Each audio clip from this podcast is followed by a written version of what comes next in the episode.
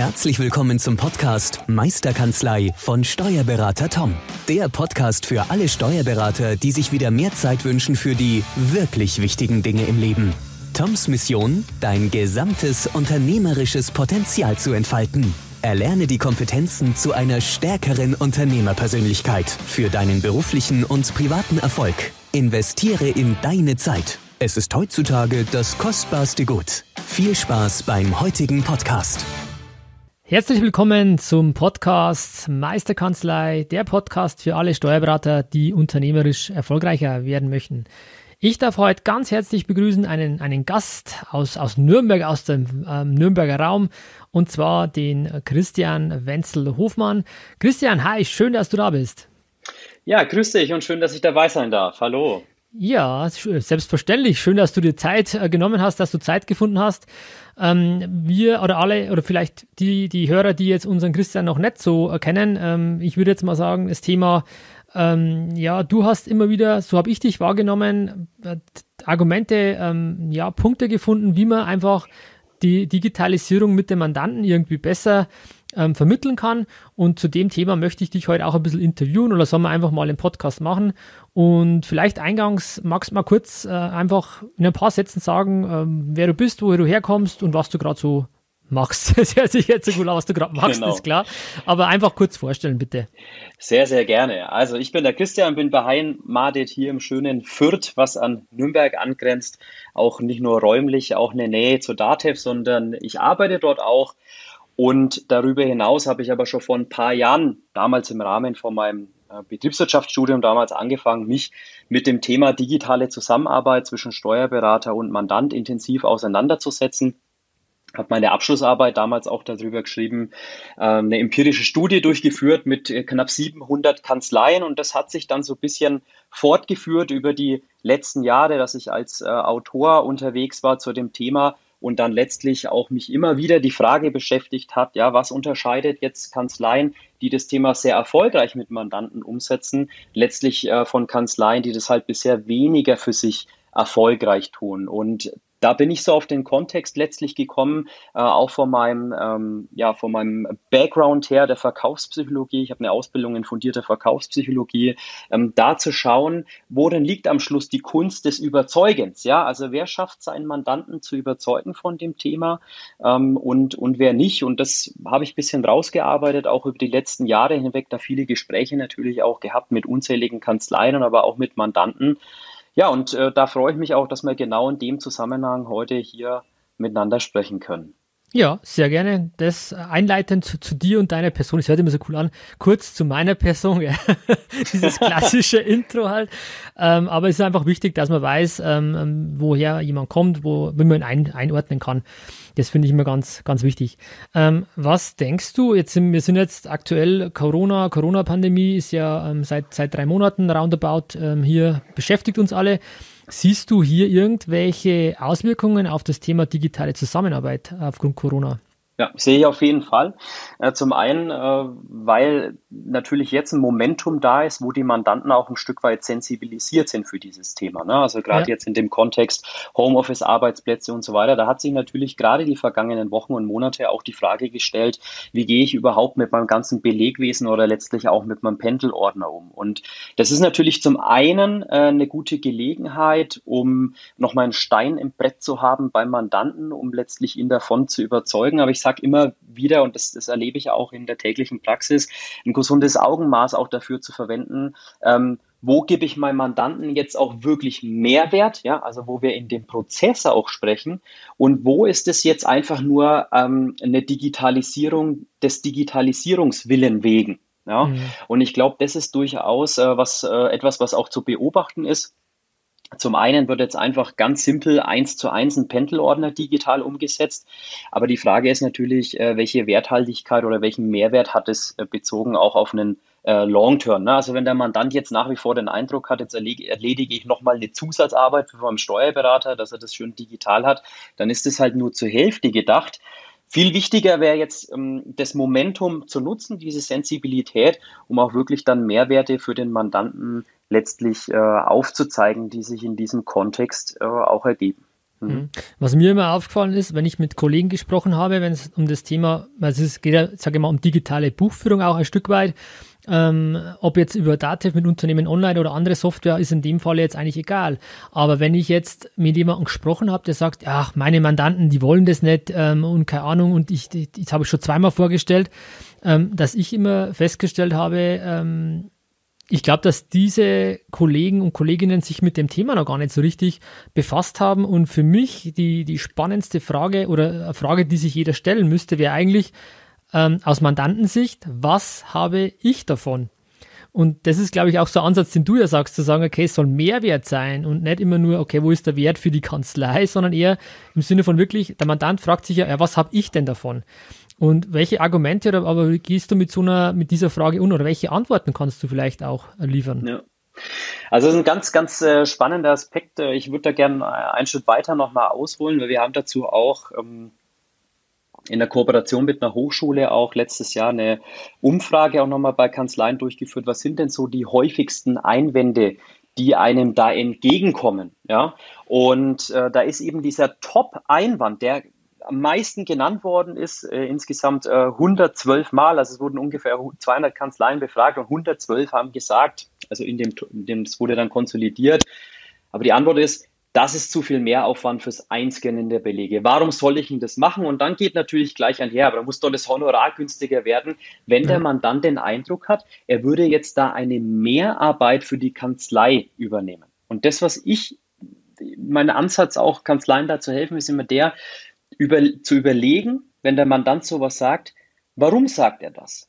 Woher kommt es? Was habe ich denn dem jetzt gerade erzählt, dass er den Eindruck gewinnt?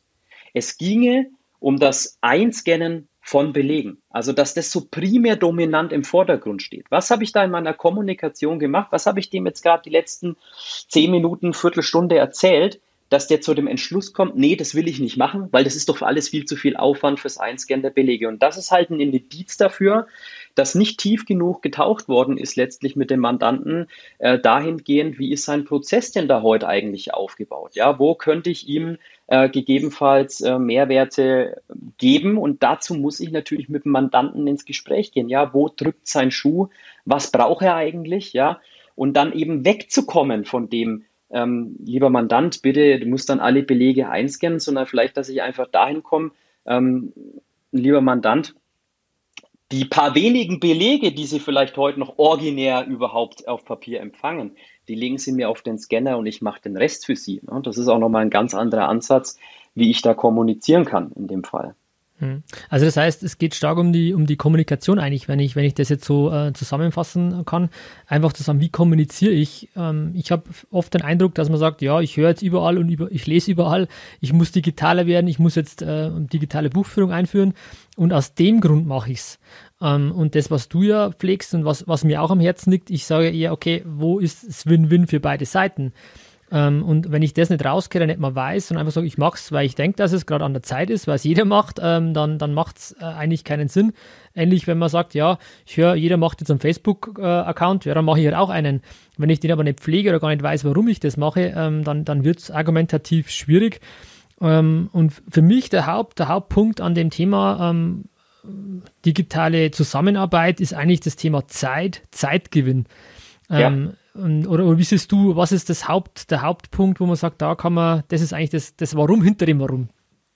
Also genau so ist es. Ne? Auf einer Metaebene kann man zusammenfassen, äh, das Ganze, also da ist Geld jetzt überhaupt nicht vordergründig, ja. Also es ist auf jeden Fall wahrscheinlich Top 1 ist irgendwo, es ist, es spart Zeit, ja, es äh, gibt äh, gegebenenfalls in dem Prozess, wenn ich den sauber abdokumentiere, auch einfach mehr Sicherheit äh, gegenüber dem Fiskus letztendlich.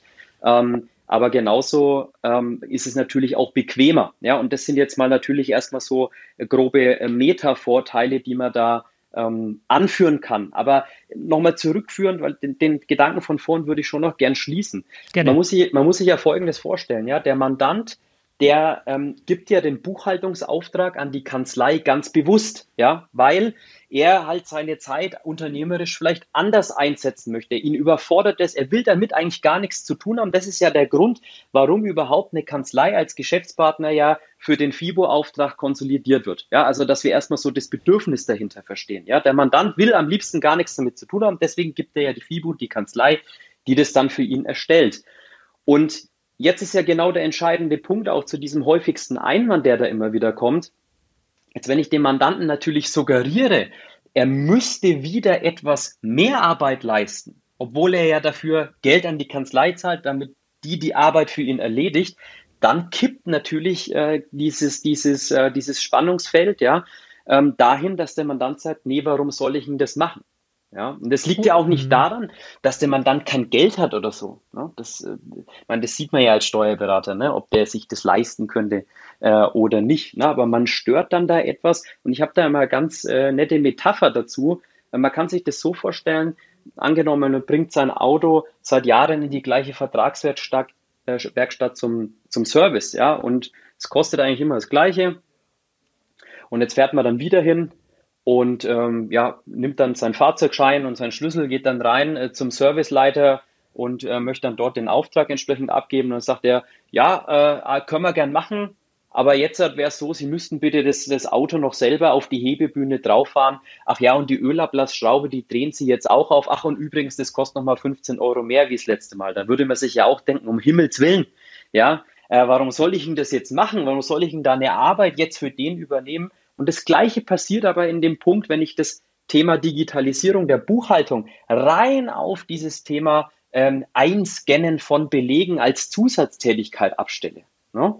Und äh, dann äh, passiert genau der Punkt, dass ein Mandant natürlich zu dem Entschluss kommt, nee, das lehne ich ab, warum soll ich denn das machen?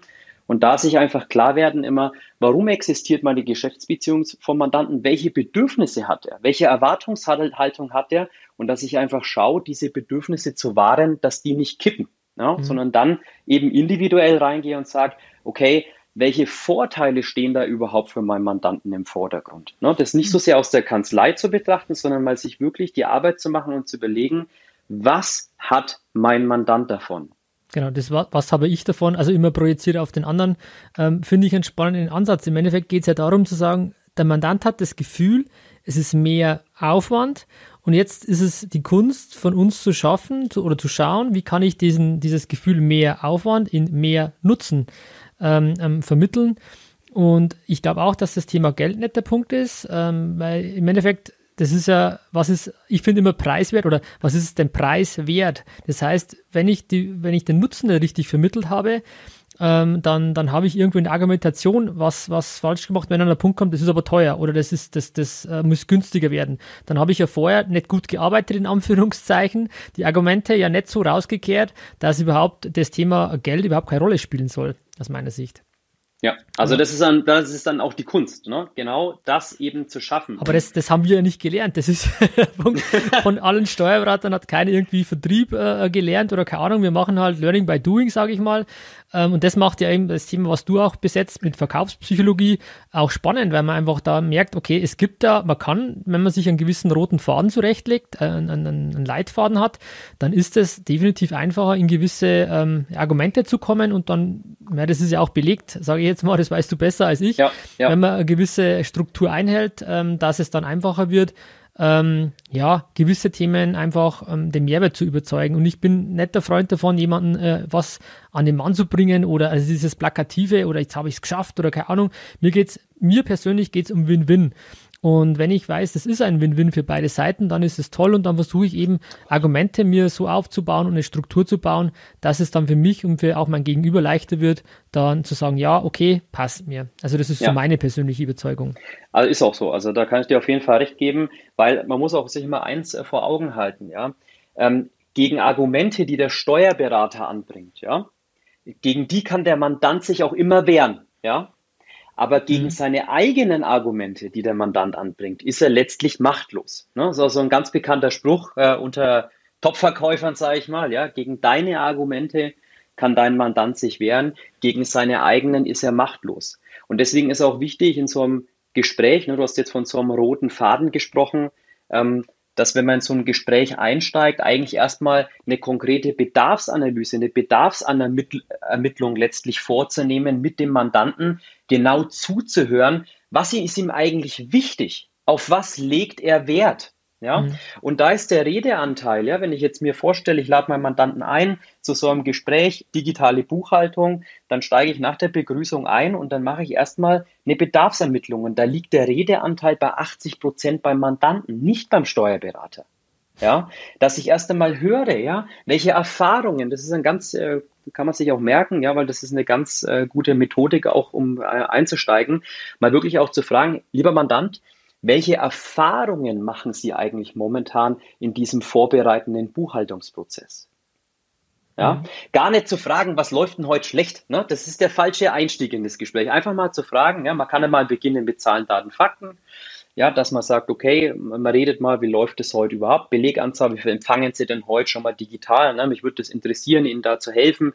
Aber dann wirklich auch mal zu fragen, welche Erfahrungen machen Sie heute damit? Ja, entscheidend ist, da geht es wieder um das Thema Emotionen, oder? Also Ganz wenn ich genau. Sag, wenn ich Erfahrungen, das ist ja emotional und, und das ZDF, also Zahlen, Daten, Fakten, ist ja eher wieder so Hard Facts, aber ähm, wie wir äh, ja mittlerweile, glaube ich, alle wissen, spielt im Endeffekt das Thema Emotionen eine ganz, ganz entscheidende Rolle und dass ich halt emotionale Entscheidungen treffe, die dann rational irgendwo noch begründet werden, zu sagen, ja, das habe ich gemacht, weil, äh, aber die Entscheidung trifft man eigentlich aus dem Bauch heraus, aus den Emotionen heraus und das kriegst du, also zumindest macht für mich Sinn, wenn du sagst, welche Erfahrungen haben sie gemacht, geht es ganz klar in die Richtung Emotion.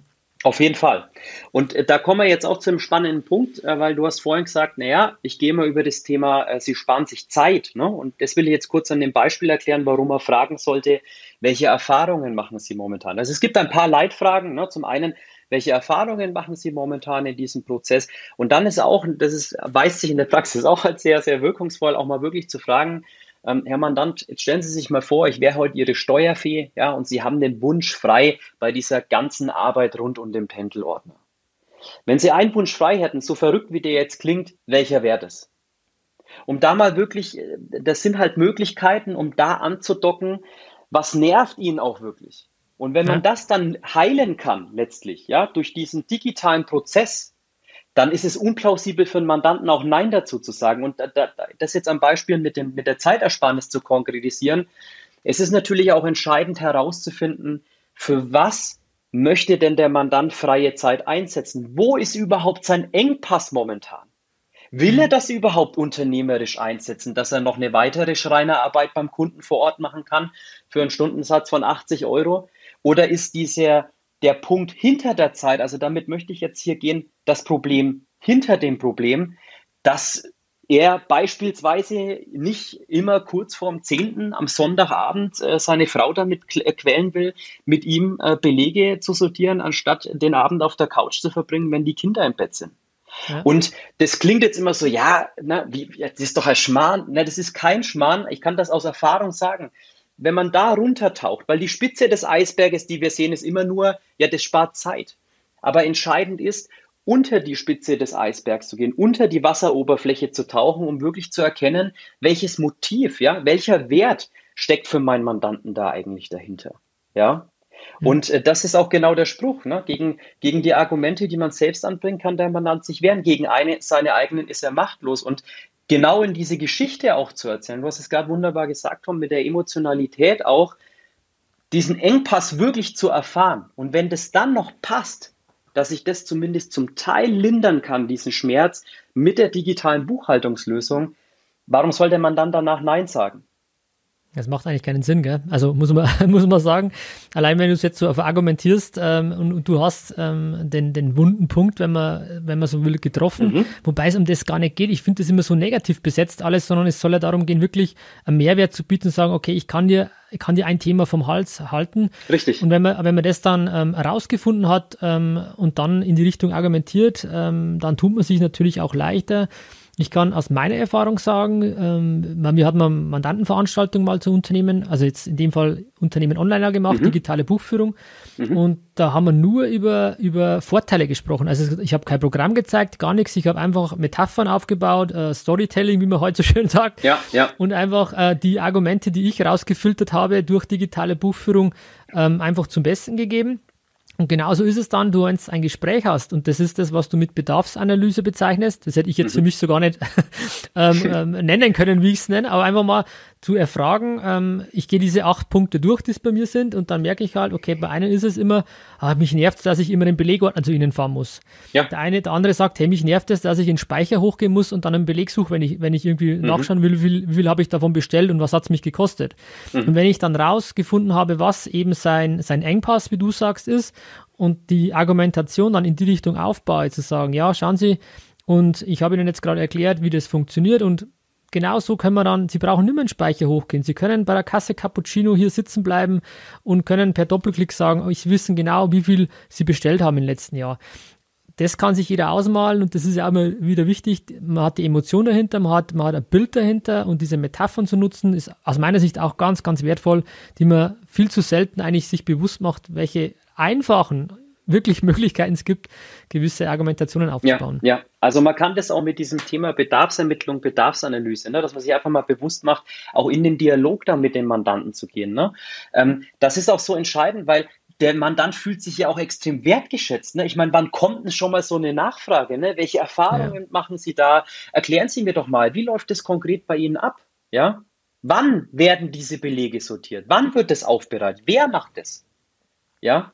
Und um, um da mal wirklich nachzuhaken und nachzufragen, und da habe ich eine Metapher für alle Zuhörer auch noch, äh, damit es plausibel erscheint, ja, warum man so eine Bedarfsermittlung, Bedarfsanalyse, wie auch immer man das nennen möchte, warum sollte man das machen in dem Dialog? Das ist äh, zu vergleichen, man geht ja auch nicht zu einem Arzt und der schaut einen nur an und sagt dann, ja, also ich sehe A, was Sie haben, und hier, äh, ich würde Ihnen jetzt mal empfehlen, äh, Tabletten A zu nehmen, Saft B und äh, nochmal Tabletten C und irgendwas davon wird schon helfen.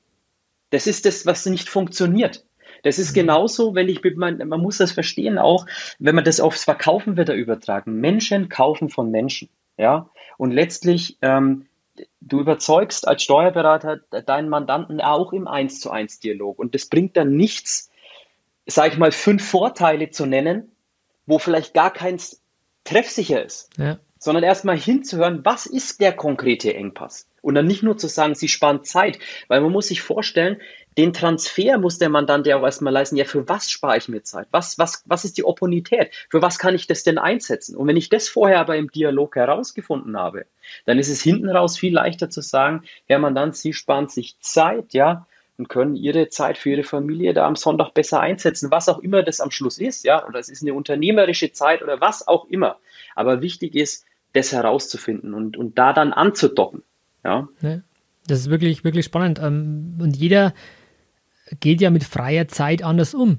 Genauso, wenn, wenn ich sage, okay, ich würde im Lotto gewinnen und würde eine Million gewinnen jeder wird diese Million anders ausgeben. Der eine ja. sagt, ich gebe gar nichts aus, ich spare sie, ich lege sie lieber äh, auf die Bank, der andere unter das Kopfkissen, der andere kauft sich eine Yacht, keine Ahnung. Also ich persönlich als, als Berater, um es jetzt zu transportieren, kann mir ja gar nicht anmaßen zu sagen, ich weiß, für was es verwenden soll. Ich kann nur sagen, es spart zum Beispiel Zeit. Ähm, aber was du dann damit machst, ist ja grundsätzlich dir überlassen. Und wenn ich schon weiß, was seine Prioritäten sind, dann macht es natürlich einfacher, dann die Verknüpfung zu binden, eben vielleicht auch noch ein Beispiel zu bringen, schon her. Und genau diese Stunde, die wir jetzt an dem Prozess sparen, da können Sie genau mit Ihrem, Ihrem Kinder, mit Ihren Kindern ins Schwimmbad gehen, wenn das der ja. Engpass war. Ähm, dann ist natürlich, und dann sagt, dann wird es rund und dann ist die, die Wahrscheinlichkeit einfach einiges höher, dass dann jemand sagt, okay, jetzt starten wir. Ja. Und das sind wahrscheinlich auch die, diese Punkte, warum es dann oft nicht klappt, weil man eben diese Vorarbeit, diese, diese, diese Arbeit auch, äh, eine Leistung, das rauszuhören, zu analysieren, warum es bei vielen dann heißt, ja, pff, mein Mandant will das ja gar nicht. Ja, und man muss ja immer vor Augen halten, ähm, wenn der Kanzlei 100% digital ist heute, ja, dann, dann hat es nur drei Herkünfte. Ja. Das, das eine ist, sie haben über einen längeren Zeithorizont äh, Mandate digital umgestellt und die paar C-Mandanten, wo es sich nicht anbietet, ja, warum auch immer, äh, die scannt man in der Kanzlei, 100% digital. Die andere Variante, ich habe vor einem Jahr auf der grünen Wiese gegründet, habe halt nur digitale Mandate angenommen, ja, ist Variante B. So, und die Variante C, das ist dann die härteste, ja, ist quasi, ich kündige jedes Mandat ab, das da nicht mitmacht. Aber man muss sich immer vor Augen halten, ähm, andere Kanzleien ja, haben nicht bessere Startvoraussetzungen für dieses Thema. Ja, sondern Tom, es ist wie halt auch bei dir, ja, du hast dir halt Gedanken gemacht, ja, was stehen für Vorteile im Vordergrund, kannst die gut kommunizieren und der Umkehrschluss ist, dass du Mandanten dafür begeistern kannst. Hm. Hm. Ja. ist, ist äh, wirklich spannend, äh, spannend äh, zu sehen. Was, was ich auch spannend fand, ist, dass du sagst, dieser Redeanteil. Das ist ja auch was, was ich öfter ähm, immer, immer wieder auch predige, ähm, dass wir Berater, wir sprechen halt einfach gern. Wir haben ja. unglaublich fundierte ähm, Ausbildung, wir wollen das zum Besten geben ähm, und dann teilweise ist es vielleicht ein bisschen ein Ego-Thema auch, äh, auch von mir zu sagen, hey, es ist einfach schön, wenn man redet und man kann irgendwie, aber man erfährt halt nichts, wenn man redet. Und das ist total schwierig, wenn man, wenn man einfach den klassischen Redeanteil, wie du es jetzt auch analog Pareto, sage ich jetzt mal, sagst 80, ja. 20, die klassische Bilanzbesprechung, gehen wir doch da mal ran. Wie läuft die ab? 80 Prozent redet der Berater, 20 Prozent, wenn überhaupt, der Mandant. Und ich für mich habe es auch schon jetzt schon länger so definiert, dass ich einfach ähm, den Redeanteil gedreht habe und das Ganze einfach wirklich auch wieder mit einem Leitfaden für mich mache, wo ich einfach Fragen stelle. Und es gibt halt ein paar so, so Standardfragen und allein, wenn du eine Frage stellst und dann hörst du zu und dann, dann kriegst mhm. du, okay, mhm. krass, das habe ich noch gar nicht so gehört und keine Ahnung.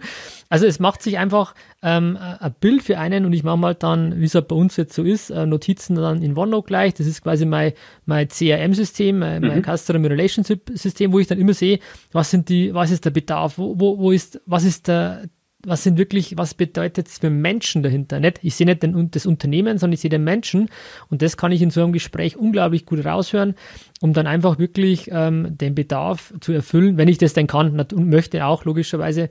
Und aber da einfach mal zuzuhören, ist eigentlich, glaube ich, schon ein unglaublich äh, guter Tipp an der Stelle. Also auf jeden Fall unheimlich wertvoll und, und auch super, Tom, dass du da so eine positive Erfahrung auch damit gemacht hast, das wirklich mal für dich umzudrehen und dann auch wirklich mal zu hören, was sind eigentlich konkrete Bedarfe, Wünsche und vielleicht ja. auch Punkte, wo die mein Mandant auch völlig missversteht. Ne? Auch das mal einfach das umzudrehen, um auch einfach mal klar zu werden, vielleicht hat er gar nicht verstanden äh, vieles von dem, was ich dem die letzten Jahre erzählt habe. Und das ist auf jeden Fall, also finde ich gut, dass du das bei dir auch umgestellt hast und da so, so eine gute Erfahrung ähm, draus ziehst. Was ähm, ich auch so als äh, Quick Win, ja, auch aus dieser Podcast-Folge sicher mitgeben kann, ist, äh, dass man sich, äh, wie man sich leichter tun kann, jetzt an solche wahren Vorteile auch äh, für sich zu kommen man hat ja, also das mute ich jetzt einfach, mutmaße ich jetzt mal fast jeder Kanzlei an, es gibt da irgendwo diese paar A-Mandanten, die von selber aus auf die Kanzlei zugekommen sind und gesagt haben, Mensch, lieber Steuerberater, lass uns das doch endlich mal digitalisieren. Ich glaube, diese paar wenigen Mandanten, die hat jeder, die völlig enthusiastisch ja auf einen zukommen, gib her, ich will haben, ja, also wo man eigentlich nicht überzeugen musste. Aber gerade die, und ich bin überzeugt, da hat jeder ein, zwei, drei, vier, fünf dieser Mandanten. Ruft die mal an. Oder wenn ihr die das nächste Mal seht, ja, dann geht mal mit denen ins Gespräch. Und dann sagte mal, Herr Müller, Sie haben doch da vor zwei Jahren schon mal umgestellt auf Unternehmen online oder was auch immer für eine Lösung da dahinter steht. Ich würde Sie mal einfach gern fragen, was hat sich denn verändert, seitdem Sie das machen? Ja?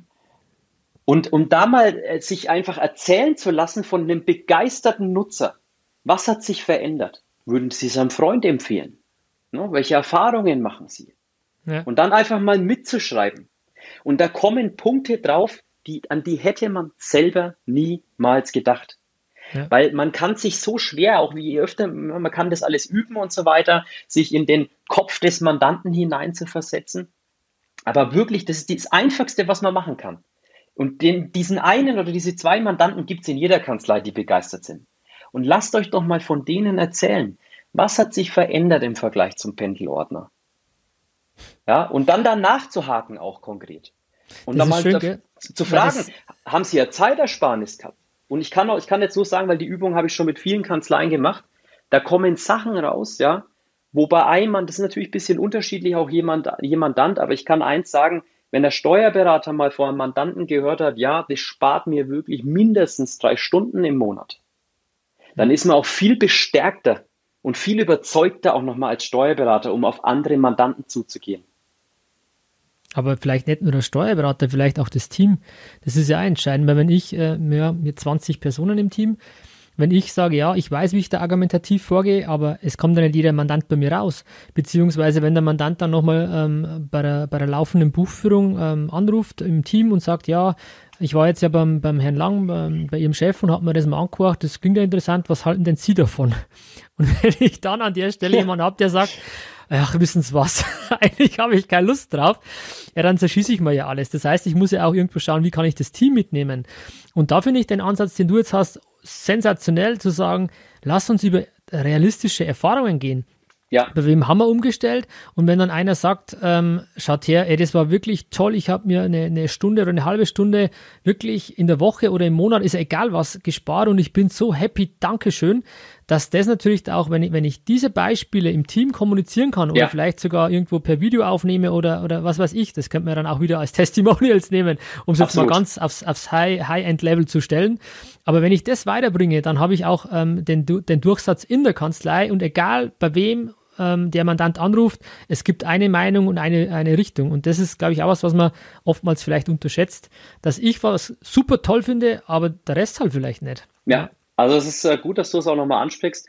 Aber das kann man ja einfach machen. Ich meine, äh, nehmt euch äh, in OneNote eine Seite oder mit was auch immer ihr arbeitet und, und schreibt mal einfach auf, ja, was hat sich verändert, was hat sich verbessert, welches Potenzial, welche Ressourcen wurden freigesetzt, würden Sie es einem Freund empfehlen? Wenn ja, warum? Wenn nein, warum? Und dann einfach kann man auch, das ist eine super Sache, jedem Mitarbeiter den Job zu geben mit einem seiner Mandanten, die das natürlich schon machen, ja, einfach mal äh, ins Gespräch zu gehen. Und das ist eine Sache von zehn Minuten. Ja, und dann einfach mal in der Teambesprechung konsolidiert zusammentragen. Und das gibt eine ungemeine Power. Und da ist halt wichtig, natürlich nicht auf den Mandanten zuzugehen, wo man von vornherein weiß, der hat es nur gemacht, weil die Kanzlei ihn im Grunde gezwungen hat, sondern ja. geht auf die zu, wo ihr wisst, ja, das sind die Innovativen, das sind die, die intrinsisch motiviert auf euch zugekommen sind und gesagt haben, Mensch, Stolperer daher mit dem digitalen Zeug. Und weil das wird einen so bestärken. Und da möchte ich eine Brücke schlagen zu dem, verkaufen heißt überzeugen oder andersrum. Und in dem Wort überzeugen steckt ein ganz wichtiges Wort drin, nämlich Zeuge. Und deswegen fand ich gut, Tom, dass du es angesprochen hast mit dem Thema Testimonial, weil wirklich zu wissen, da geht es ja nicht, dass ich mir irgendwelche Geschichten ausdenke, sondern wirklich zu wissen, welche konkreten Mehrwerte hat es einzelnen Mandanten von mir gebracht. Es ist natürlich auch super, wenn ich das von fünf, sechs, sieben Mandanten weiß, in dem Gespräch mit einem Mandanten, den ich gerade überzeugen will, auch diesen Erfahrungsbericht zu scheren. Das kann man auch an, man muss ja nicht konkret sagen, welcher Mandant das ist, aber einfach Mandant, mhm. wissen Sie, Branche Schreinerei, ja, ähnliches Belegvolumen wie Sie, ja, auch von der Betriebsstruktur, ja, die haben sich zwei Stunden eingespart und das ein bisschen ausgeschmückt mit den Worten, die der andere Mandant auch gesagt hat. Ja, und dann wird dieses Überzeugen auch rund, ne, weil ich überzeuge mit Zeugen. Und mhm. diese Erkenntnis für sich ergänzt um das, was du gesagt hast, dem Team, äh, Tom, das gibt eine unheimliche Power. Und das macht einen natürlich auch selbstbewusster, ne? weil man weiß, das taugt auch wirklich was, ja, das hat Mehrwert. Und ja. Ähm, ja, das bestärkt einen auch, auf andere Mandanten zuzugehen, mit echten Stories. Das ist halt das ganz Entscheidende. Hm, das Ganze mit Leben zu füllen und nicht immer ja. nur so theoretisch ähm, runterzubeten. Und es ist auch ein Punkt, ähm, wie, in welcher Art und Weise ich mit der Körpersprache auftrete. Wenn ich vor was überzeugt bin, ähm, habe ich eine andere Körpersprache. Gut, ist zwar jetzt aufgrund Corona so, man sitzt nicht physisch immer so unbedingt, klar kann man ja. Videokonferenzen machen, aber du hast einen anderen Tonfall. Also du bist, wenn du ich finde Unternehmen online gut und das war in unserem Fall, glaube ich, äh, mit einer der wichtigsten Punkte, dass ich es persönlich sensationell fand. Und dann trittst du ganz anders auf, mit einer ganz anderen Körpersprache, Überzeugung, ähm, ähm, wenn du da von was überzeugt bist und wenn du dann natürlich dann positive, positives Feedback hast vom Mandanten und dann sich jeder denkt, krass, äh, eigentlich cool, äh, dass das so positiv ist, das ist ja was Schönes und dann ja. das noch mit anderen zu teilen, ähm, dann, dann wird da, wie du schön sagst, eine Power entstehen, die sich dann auch auch toll verteilt. Ja. Das ist super. Also äh, auch da äh, habe ich natürlich wieder einen passenden Spruch parat zu dem, was du gerade äh, gesagt hast. Und zwar, du, du hast irgendwas, wo du das ablesen kannst, oder Christian? Nein, habe ich nicht. habe ich nicht. Versprochen. Ich hab weiß, ich, ich weiß. Ja, aber ganz entscheidend ist auch, ja, äh, zu verstehen, auch wenn es um das Thema Einwände geht. Und selbst wenn ich wirklich die Top-Argumente hatte, ja, es kann immer sein, dass es zu Einwänden kommt. Und ja. aber ganz, ganz entscheidend ist, man kann keinen Einwand entkräften, den man selbst nachvollziehen kannst. Ja, wenn du klar, wenn du selber nicht überzeugt bist von der Sache, ja. dann wird dein Mandant es merken. Und dann wirst du auch nicht in der Lage sein, die Gegenargumentation aufzubauen. Ja, das und spannend, das, ja. das merkt auch dein Gegenüber. Jeder hat es schon erlebt in seinem privaten Umfeld. Ihr wart im Möbelgeschäft, egal wo, wollt euch neue Ski kaufen, neue Klamotten, was auch immer. Ihr merkt doch demjenigen an, der euch da berät, ob der überzeugt ist selber oder nicht. Das, und, das, und krasse, Be oder ein Beispiel, um es vielleicht zu ergänzen, ist das Thema Honorar. aus, aus meiner Sicht zu sagen, welches Honorar ähm, nehme ich, was ist gerechtfertigt. Und wenn ich, es gibt da kein richtig oder falsch. Also wirklich, das ist meine feste Überzeugung. Entscheidend ist, ich muss zu meinem Honorar stehen. Ich muss, da, ich muss mhm. überzeugt sein davon. Und wenn, wenn dann, wenn ich sage, ah, Oleg, das ist aber teuer, wenn ich schon mit der Einstellung reingehe ähm, und dann sage ich den Preis, allein sage ich schon, äh, ja, was kostet die Buchführung? Äh, ja, das kostet im Monat äh, 300 Euro. Also eine Frage stelle, quasi ja, ja. schon ein Wahlrecht stelle, habe ich schon ein Thema. Und wenn dann der Mandant, der hört das ja, der das dann noch sagt, das ist aber schon teuer, dann sage ich, ja, da haben sie recht. Also auch wenn ich es nur innerlich vielleicht sage, weil ich einfach die Überzeugung schon gar nicht habe. Und das ist für mich, ich wollte es nur abrunden, weil das ist so ein klassisches Thema, wo das öfter äh, zutage tritt. Also äh, auch ein super Beispiel, was du da sagst, ne? weil gerade auch dieses ist, es ist zu teuer, heißt ja nicht, ich habe kein Geld. Ne? Das ist immer das, was immer schnell ja. verwechselt wird. Ne? Man sagt, der Mandant sagt, es ist zu teuer oder das ist aber teuer. Das heißt ja nicht, dass man kein Geld hat. Und gerade, äh, was du gerade gesagt hast, Tom, auch diese dezente Anerkennung entgegenzubringen, ja, ich weiß, ähm, ist viel Geld. Ja, auch da eine tolle Metapher. Ja? Wir stehen am Flughafen gemeinsam, ja, haben völlig Durst, ja, stehen vor diesem tollen, gekühlten Getränkeautomaten, die Cola kostet 6 Euro. Dann stehen wir davor, was denken wir? Ist aber teuer. Was machen wir? Kaufen es trotzdem. Ja. Und genau das Gleiche, ja, das ist dann in dem Fall, spricht man nicht von einem Einwand, sondern von einer Beschwerde. Das gibt es auch im Kontext mit Mandanten. Ja, man muss immer nur schauen, aus welcher Motivation kommt es von dem. Ne? Will der sich zum Ausdruck bringen, einfach sagen, das ist aber teuer? Dann kann man sagen, ja, ich weiß, egal, aber wir machen es trotzdem. Das kann auch funktionieren. Ne? Gerade wenn ich einen sehr dominanten Typen vor mir habe, der sich einfach nur zum Ausdruck bringen will, das ist aber teuer. Aber das heißt ja gar nicht, dass er dir in dem Moment sagt, ich kann es nicht bezahlen und habe kein Geld. Ja. Das ist korrekt. Und da, da ist auch äh, der Tipp an der Stelle, ich glaube, das wirst du auch bestätigen, ähm, einfach mal Nein sagen. Also das ist für mich das, das Entscheidende. Ich habe mich ja vor ein paar Jahren auch mit dem Thema ähm, Honorar, ähm, ja, Gespräche auseinandergesetzt und da einfach mal auch zu sagen, ähm, ja, das ist aber teuer. Und dann zu sagen, ja, äh, oder mit was vergleichen Sie das eigentlich? Wie bewerten Sie das? Ja, genau. Und äh, diese Gegenfrage und dann kommt von 80 Prozent, äh, äh weiß ich nicht, Thema durch, Thema gegessen. Aber wenn ich dann jetzt sage, ja, Sie haben recht, ähm, verschenke ich vielleicht auch Honorar, das der andere gar nicht äh, trotzdem bereit gewesen wäre, auch zu zahlen. Und wie gesagt, mir geht es da nicht um, um, um, Leute über den Tisch zu ziehen, aber einfach für sich ähm, selber dann auch mit einem guten Gefühl aus dem Gespräch zu gehen, äh, dass beide Seiten sagen, ja, das ist okay für mich gewesen, äh, wie wir das jetzt äh, vereinbart haben. Und spannend, ähm, da einfach mal dieses, dieses Wörtchen Nein zu benutzen, also auch wenn es nur innerlich ist, zu sagen, ähm, ja, das ist, aber das ist, also das ist auch so ein Punkt, ist es zu teuer zu sagen, ähm, aus meiner Sicht ist es den Preis wert. Und das ist ja auch schon wieder so. Also einfach sich darauf vorzubereiten. Und, und ich habe mir auch lange schwer getan mit Honorargesprächen und habe gesagt, das kann doch nicht sein, dass ich, wenn es ums Geld geht, einfach mich unsicher fühle und habe mich dann einfach mit den Themen auseinandergesetzt, für mich einen Leitfaden erstellt, wo ich mich auf Gespräche freue und einfach voller Überzeugung äh, dann in das Thema rangehen kann. Und ja, es gibt dann auch die Möglichkeit, dass einer wirklich sagt, ja, das ist zu teuer und es, es ist dann, und man weiß das vielleicht auch und, und, und. Ähm, aber dann habe ich wieder das Wahlrecht zu sagen, will ich dann wirklich nochmal runtergehen oder nicht? Und was ich dann halt mache, um es jetzt wirklich nochmal abzurunden, dann ähm, nicht gleich einzubrechen, in Anführungszeichen, sondern dann auch zu sagen, ähm, ich habe das ähm, vom, vom Tim Taxis mal mhm. mir übernommen, weiß nicht, ob du den auch kennst. Ja, kenn ich ja. Genau, ähm, äh, zu sagen, Krok, weiß nicht, ob das woanders noch herkommt, kein Rabatt ohne Gegenleistung. Das mhm. heißt, wenn ich dann sage, ja, ich gehe vom Honorar runter, dann sage ich vorher, lieber Mandant, Genau, schauen Sie her. Gut, wir haben ja Paketpreise, dann kann ich ja gewisse Dinge noch beeinflussen, aber wenn alles ausgereizt ist, dann zu sagen, lieber Mandant, kannst du dir vorstellen, für mich eben eine, eine positive äh, Erwähnung auf der Website zu haben, wo ich dich äh, mit einem Zitat bringen darf, mit einem Bild, kannst du dir das vorstellen? Dann sagt der Mandant, ja, kostet ja quasi nichts. Und könntest du dir mhm. auch vorstellen, äh, mir ähm, oder mich beim nächsten Stammtisch zu empfehlen oder einfach so Punkte. Also ja. Punkte, die dem Mandanten nichts kosten, aber für uns äh, ein Mehrwert sind. Und dann sagt der Mandant, ja, freilich kann ich das. Und dann sage ich, ja, dann, lieber Mandant, dann kann ich dir auch am Preis entgegenkommen. Also total spannend, das Thema alleine, könnten wir auch gleich nochmal einen Podcast aufnehmen. Aber ähm, ja, man, man setzt sich damit einfach viel zu wenig auseinander, was, was Honorargespräche oder allgemein dieses Thema ähm, ja, Verkaufspsychologie oder, oder wobei Verkaufen für mich immer so, so, so hart klingt, sondern eher so, so Nutzenvermittlung, nenne ich es jetzt mal. Ja. Aber äh, Tom, das finde ich auch ganz äh, spannend, dass du ansprichst, das ist sehr, sehr hart. Ne? Ich weiß, da können sich die wenigsten darüber identifizieren, weil das immer so, ähm, ja, das ist so negativ behaftet. Ne? Zum einen auch irgendwo aus einer Versicherungsbranche, man denkt da an irgendeinen Vorwerk-Staubsaugervertreter, der in die Wohnungstür eine Packung Mehl reinschmeißt und dann eine Berechtigung hat, sie wieder aufzusaugen. Aber für sich muss man einfach verinnerlichen, ja. Ähm, ich helfe meinem Mandanten letztlich nur, eine, zu einer Entscheidung zu kommen, die für ihn einen Mehrwert hat. Ja, und dann kann ich doch völlig fein damit sein. Ganz ehrlich. Dann, und man muss sich halt einfach bewusst machen, ähm, ich bin irgendwo im Überzeugen. Ja, und ja, das deckt sich im Grunde ja zu 100 Prozent mit dem, äh, was wir, was wir letztlich äh, unter Verkaufen äh, verstehen. Und das, da würde ich gerne einfach auch eine Einladung dafür aussprechen, äh, für sich das mehr anzunehmen, auch zu wissen, hey, ich bin auch als Steuerberater ein Unternehmer.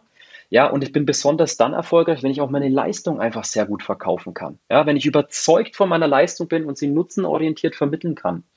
Ja, das ist eine ganz entscheidende, meines, meiner Meinung nach eine entscheidende ähm, Unternehmereigenschaft auch. Das ist eine, eine, wichtige Fähigkeit, die, die leider viel zu wenig gelehrt wird, ähm, egal ob in der Schule, ob in der Ausbildung, ob im Steuerberaterexamen. Genau. Das, das äh, läuft, man hat vielleicht noch Marketing, sage ich jetzt mal, als, als Fach irgendwo, aber diese, diese anderen Themen, die wir jetzt gerade so ansprechen, die habe ich zumindest nicht irgendwo mal in einer Ausbildung genossen und umso ähm, ja, spannender ist es, sich damit auch mal zu befassen. Und ich denke, in der heutigen Zeit ist ganz, ganz wichtig, ähm, sich in Anführungszeichen verkaufen zu können.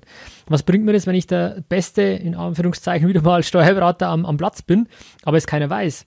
Oder ich kann, ich bin unglaublich toll mit, mit, gewissen Dingen, bin effektiv, aber man kann mich quasi nicht auf Leute loslassen, weil ich nicht reden kann oder weil ich keine ja. Ausstrahlung habe. Ähm, das, das ist, ähm, man muss nicht qualitativ immer der Beste sein, aber es geht darum, einfach ein vernünftiges Gesamtpaket zu haben. Was ja nicht heißt, dass man fachlich irgendwie ähm, ja, einen Schlendrian reinbringt, aber einfach mal sich bewusst zu machen, das Äußere, dieser, dieser ja, wie es halt andere auch sagen, der Tobi Becker oder so, der Rahmen ist wichtiger als der Inhalt, sage ich jetzt mal. Ähm, und dieses Gesamtpaket gehört einfach dazu, sich auch gut ähm, darzustellen, ja. Ja. Ja, und das ist auch im Grunde, du hast es ja selber für dich auch erwähnt und, und äh, auch in der, jetzt gerade eben erzählt. Am Schluss ist es auch eine gewisse Trainingssache. Ich meine, das ist nichts, was unmöglich ist. Ja, ähm, man kann, man braucht eigentlich nur diese Quick-Tipps schon mal aus der Podcast-Folge jetzt hier umsetzen ja. und, und wird schon ganz andere Ergebnisse erzielen. Ne? Man muss sich aber nur bewusst darauf einlassen. Also, wenn ich das nochmal zusammenfasse, ähm, in so einem Gespräch, wo es um äh, digitale Buchhaltung geht, einfach erstmal einen Mandanten zu fragen, bevor man loslegt, im Expertenmodus mal wirklich einfach zu fragen, welche Erfahrungen machen Sie heute mit Ihrem vorbereitenden Buchhaltungsprozess und dann nachzuhaken, wie machen Sie das, wann machen Sie das, wer ist involviert, wer unterstützt Sie da, ja? Und dann wirklich da schon mal hinzuhören, wo ist vielleicht ein Engpass beim Mandanten. Ja, das ist eine ganz entscheidende Sache. Und der, der Punkt Nummer zwei, den wir jetzt auch angesprochen hatten, war das, wirklich mal diese A-Mandate, ja, diese, die von selber hier ganz motiviert kommen, zu dem Thema digitale Zusammenarbeit, die mal zu interviewen. Ja, wie wir es jetzt vorhin besprochen haben, gern auch dann ja. im, im Kanzleiteam, um einfach hier eine positive Erfahrung zu sammeln und vor allem echte Vorteile auf Papier bringen zu können. Ja, und dann ist die Hälfte der Miete auch schon erledigt im Grunde. Ja. Das stimmt. Brauchen wir nur noch die Nebenkostenabrechnung, gell? Ja. nee, aber ich fand äh, toll, äh, beziehungsweise ich finde, dass man jetzt, dass du jetzt das, diese, diese Quintessenz rausgezogen hast, ist eigentlich ein perfekter Abschluss für unseren Podcast. Ähm, einfach zu sagen, ja, ähm, wie könnt, was sind die Quick-Tipps, was könnt ihr mitnehmen? Die zwei Punkte treffen es äh, aus meiner Sicht sehr, sehr, sehr, sehr gut. Ähm, Christian, ähm, ich danke dir sehr, sehr, sehr, sehr herzlich ähm, für deine Zeit, für dein, ähm, ja, für deinen Mehrwert, für deine Inspiration, einfach mal gewisse Themen aus einer anderen Sicht zu, zu bringen, die mir vielleicht nicht so alltäglich als dieses, ja, ich muss Umsatzsteuergesetz wissen, ich muss, ähm, ähm, ja, Bilanzierung können, sondern mal, es kommen andere Themen hinzu und das passt unglaublich gut in unserem Podcast, weil ja der Steuerberater als Unternehmer ist. Und da können einfach diese Themen, ähm, ja, Vertrieb, Verkauf auch ganz, ganz wichtig dazu und die, die helfen ja nicht nur im, in, in Honorargesprächen oder Unternehmen online oder digitale Buchführung oder allgemein digitale Zusammenarbeit, sondern die können ja auch intern helfen. Wie kommuniziere ich auch im Team, ja. ähm, wenn ich einfach weiß, wie ich da, ja, welche Möglichkeiten es gibt, welche Tools es gibt. Ähm, deswegen total spannend und ich glaube, wir müssen irgendwann nochmal einen zweiten Podcast machen. Glaube ich. Sehr, sehr gerne. Hat mir auch wirklich äh, Spaß gemacht. Und äh, bei einem zweiten Podcast, also wir können das Thema vertiefen in jedem einzelnen, in jeder einzelnen Teilfacette. Ich nehme die Einladung sehr, sehr gern an, Tom, und bin jederzeit gern wieder dabei. Super. Also Christian, ich danke dir für deine Zeit. Danke auch euch für eure Zeit, fürs Zuhören. Ähm, ich hoffe und bin mir sehr sicher, dass der ein oder andere Punkt dabei war, den ihr jetzt im Hinterkopf habt, zu sagen, ah, das mache ich morgen. Ich habe auch mitnotiert, muss ich sagen. Ähm, auch ich lerne ja nicht aus. Das ist das Spannende und das Schöne daran, ähm, da immer weiterzukommen. Also Dankeschön für eure Zeit. und wenn irgendwelche Punkte sind, wo ihr sagt, wie macht ihr das, schreibt es gerne in die Kommentare. Wir freuen uns drüber Und genau, bis zum nächsten Podcast. Macht es gut. Also ich sag mal Tschüss als Tom und der Christian kann auch noch das letzte Wort haben heute. Tschüss miteinander. Tschüss. Okay, also macht es gut. Ciao. Vielen Dank, dass du heute wieder deine kostbare Zeit investiert hast. Tom hilft dir dabei, dein gesamtes unternehmerisches Potenzial zu entfalten, dass du wieder mehr Zeit für die wirklich wichtigen Dinge im Leben gewinnst. Hinterlasse dein Feedback und abonniere diesen Kanal, um weiterhin von den wertvollen Inhalten zu profitieren. Wünschst du dir Erfahrungswissen und Tipps zu aktuellen Herausforderungen deiner Steuerkanzlei? Dann bewirb dich unter www.meisterkanzlei.de für ein kostenloses Erstgespräch gemeinsam mit Tom. Investiere in deine Zeit. Es ist heutzutage das kostbarste Gut.